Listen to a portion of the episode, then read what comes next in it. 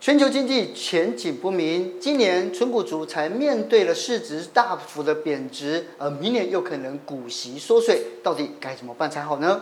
如果很有限，我就建议就先买一张一张的买。我这个小外甥，他在七年、七年八年刚退伍的时候，哦，我就教他，他那时候等于是从零开始，哦，他今年你的股利二十四万，二十四万，等于一个月多两万块。的收入哎，这很多哎。今天我们就找来纯股达人谢世英，这一次股灾曾让他资产缩水一千万，他却说毫无压力，而且还加码四档只买不卖的核心持股。到底是哪四档股票养他一辈子呢？一起来听听他的说法。在我们下班经济学啊做了这么多年啊，然后我们大家都有经过一些。呃，老师的建议，好，那我慢慢慢慢我变成纯股族，可是我一直很好奇哦，为什么陆怡珍你都没有加入我们的行列？对啊，而且我很后悔，我觉得这一阵子经过之后，我发现有存股的人都很老神在在，底气比较足，是，都不像我半夜睡不着觉。你会半夜睡不着觉？会会。是，所以今天就要好好了解一下，因为我觉得说，哎、欸，我在这我在这一次的大幅修正里面，我大概这个资产萎缩了百分之三十左右，对啊，结果后来我看到说谢世英老师。说你你的那个资产有缩水一千万，你都完全没有压力吗？没有没有没有压力，为什么没有压力？因为经过更大的大风大浪之后，这个算是还好了。之前都挺过了。是零八年那个是次贷风暴嘛，那个真的是大股灾。我们股票市场跌到四千点，我之前资产差不多是两千，剩到七百五。当然那个是来的又快又急，完全。没有办法反应，所以人家事后说：“哎，你当初两千万卖掉，你然后七百五再买回来多好。”我说：“问题是我不知道啊，没有人知道这个事啊。”那等我知道回了神以后，其实木已成舟，那个事情都都已经成成定局了。嗯，那所以我回头那时候再看，才发觉在股灾的时候，好股票其实是很便宜的。所以我变成就在很低的时候，好公司我就买了。是。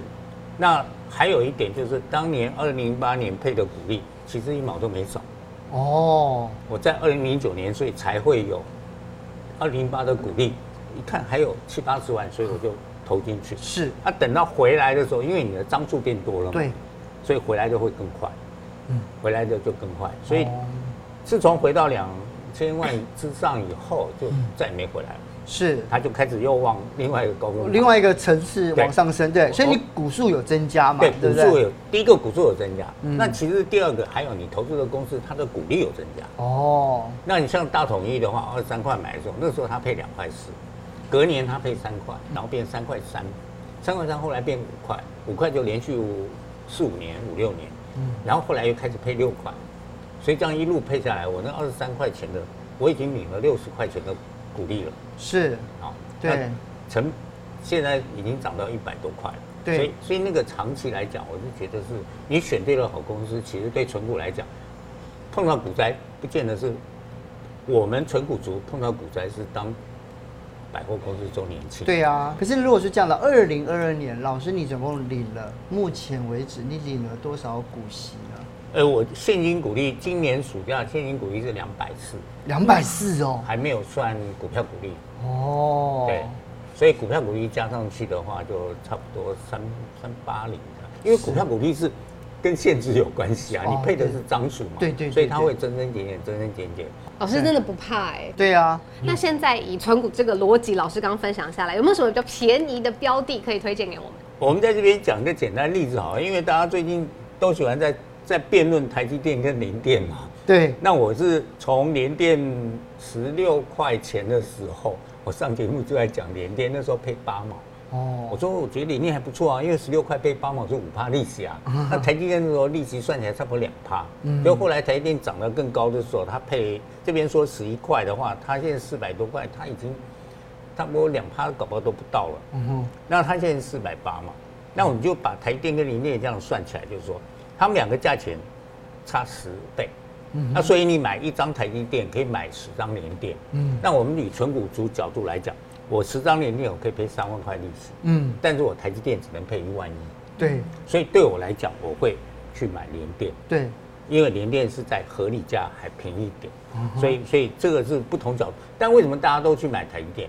那因为台积电他说我四百块买，我五百块卖，我赚一百块，我才不要赚这十一块的利息，所以他们是用差价的角度。对对对对，所以这两个完全不同的逻辑。那同样呢，我那天还查到有一家很有名的，在多年前很有名叫浩鼎，嗯，他现在七十四块钱，差不多现上架。他根本没有赚钱，所以他不哭不配股利啊。嗯，对。那但是还有人去买这个啊。嗯哼。那那个角度就是完全纯粹，他是想说赚差价，或者跟着别人跑短或怎样。是。所以如果你是纯股族，你不应该碰这种股票。懂。哦。是要看股利分配的。是。对啊，因为老师这样是来了，跟我们讲过这个纯股这件事情呢，老师有自己的策略嘛？要不要再帮我们来复习一下，从连电呢来怎么样呢？我们来算出它的好价格。对，联电它是我那时候开始讲，就是八毛嘛，十六块正好五帕利息，结果后来它从八毛隔年配到一块六，嗯哼，它就开始 double，那当然联电价钱跟着上涨，那今年联电配的是三块钱，三块钱它曾经涨到六十多块，但是前面配完了跌跌跌跌到，呃三十多，嗯，但今天联电今年的赚的钱比去年还多，嗯，因为今年前三季已经超过去年全年了。推估说，明年年内的股利绝对不会比今年差。对，所以我们用三块钱来估明年的话，它的便宜价是在三十块。对，那现在合理价是六十块，六十块差不多五趴的利息。五趴。对，它贵的价钱是要过一百五。嗯，所以我们在存股族，如果联电哪天不过一百五，我是不会考虑卖的。所以现在算是现在四十嘛，四呃四十多嘛。现在现在大概是七八趴，在合理价的下缘，对不对？对对对，所以。这个就用这个来估，你会很保守，嗯，但不会离谱，不会错，不会错，这样对不对？嗯，老师，我知道你是巴菲特的信徒。那最近波克夏他让市场上面惊讶的就是他也入手台积电了。那老师，你还是会持续推联电吗？还是你会因为波克夏这样操作，你对台积电有点心动？台积电如果我不不是不买它，因为台积电还没有跌到我认为的合理价钱，所以三百三百多也不算是老师。因为台积电如果配十一块，嗯哼。它乘以二十倍，嗯哼，两百二啊，哦，这还是高了，对，还是高了嘛。嗯、如果它明明年配十二块、十六块，那就我们就要把那个就稍微调整，是除非我现在很有把握，它明年配的很高，嗯，那我可能在三百块我买，嗯哼，对，我会考虑。那当然，我还再讲一下波克夏的呃那个巴菲特的问题。对啊，巴菲特买是多少钱？因为他没讲，他他真的公布他买的时候已经隔了一段时间嘞。对啊，对，所以巴菲特说你买的是。更低的，更低的，还有就是说，我们其实号称是师承巴菲特，但其实我们是学巴菲特早年的，他刚开始的，因为他那时候资本不高，他那个时候在，现在他的资本是快上千亿美金，他买的那个思维跟我们现在只有最早期不同，对，完全一样，不太一样。哦，对巴菲特来讲，如果不小心他损失个五六十亿美金，嗯哼，没事啊。嗯哼，问题是我们根本 一辈子都不能做这种事，所以我是觉得他现在投资的思维角度。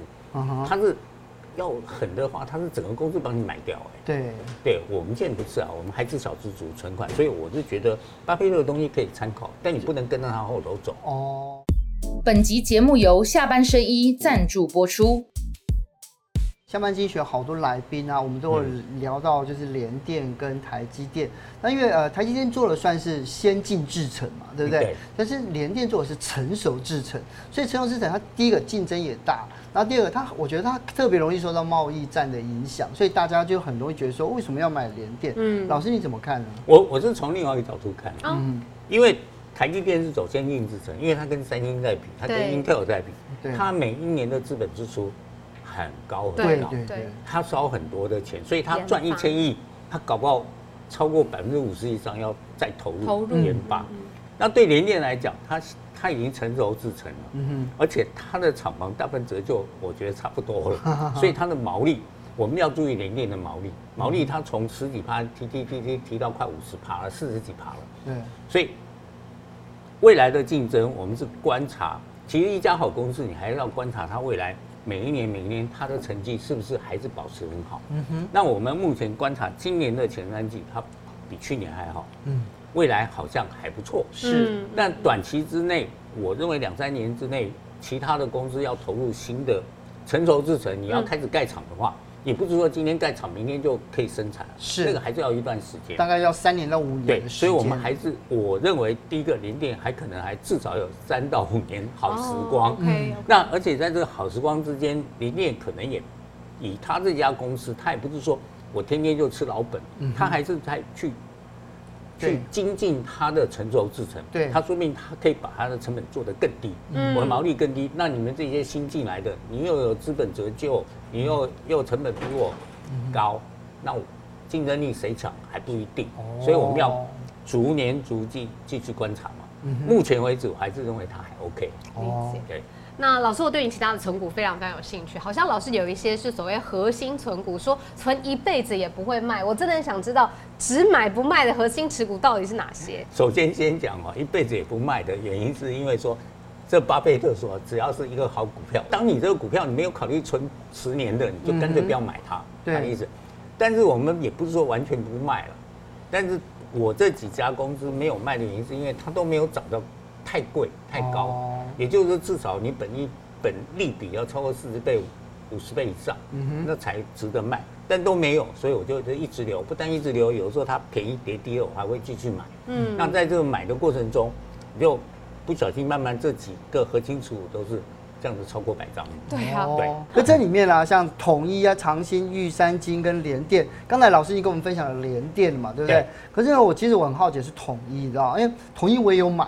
结果呢？二零一九年他除夕之后啊，就哎、欸，我才发现他一直都没有都没有填，再填回来就都没有了。老师你怎么看这件事情？我我看是另外一种看法啦。嗯哼，因为因为其实我是觉得一家好公司哦，他会填息是早晚的。哦，很多人会在乎哇，填息还去算几天之内填息？对呀、啊，嗯，其实不会。那譬如说好了，今天他在除夕之前你没来得及买，他他贴息的时候你正好有钱，那你不是买了？以后如果他填完是连息带那个空间都赚到了，所以对我们来讲，长期并只要这家公司是好的，它长远来讲一定会填。对，因为你把时间拉长二十年，你看统一的时间，它是一一路往上的，嗯，它当然中间涨涨跌跌，中间涨涨跌跌，那个就是老人与狗的那个理论嘛，对对对，对，你一定这样子嘛，所以它八十几块，现在虽然跌下六十几块，但以统一来讲，它今年获利还是在成长，嗯。它而且食品股又抗通膨，是它早晚有一天会回到八十几块。那至于是哪天，不知道。嗯，也许下个月，也许五年后，哦，无所谓。嗯哼。但是为什么五年后无所谓？因为你这五年又零五年历史啊，对，你的成本降多少？它一年配两块七到三块，那你五年下来少十五块啊，对不对？所以所以这样来讲，其实你拉长的话，只要公司是好公司，基本上不会亏钱。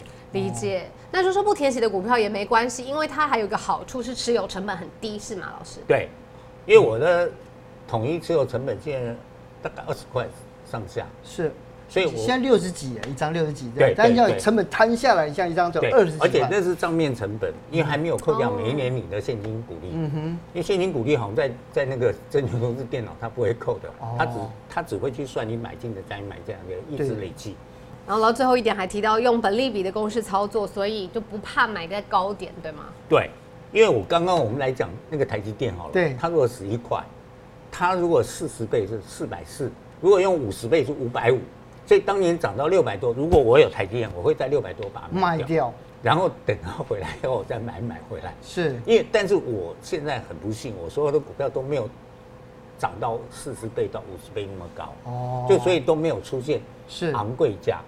那因为赚差价的人，他是只要涨了一点他就卖了，而不是贵了就卖。巴菲特的理论是贵了他才会卖，贵了才卖。对，但是我的股票发现没有贵啊，那没有贵我卖啊干嘛？是，而且你想看买买卖卖还有交易成本。嗯，是对啊。那我们来看一下，因为老师，因为老师现在也有存，还有还有我自己也有买，我有存统一哦。可是如果说从它统一的 EPS 跟美股的这种股的股利盈盈余啊，我们要怎么样来解读呢？慢慢在上涨嘛。是。那中间这一根特别长的原因，是因为他卖了上百上海星巴克。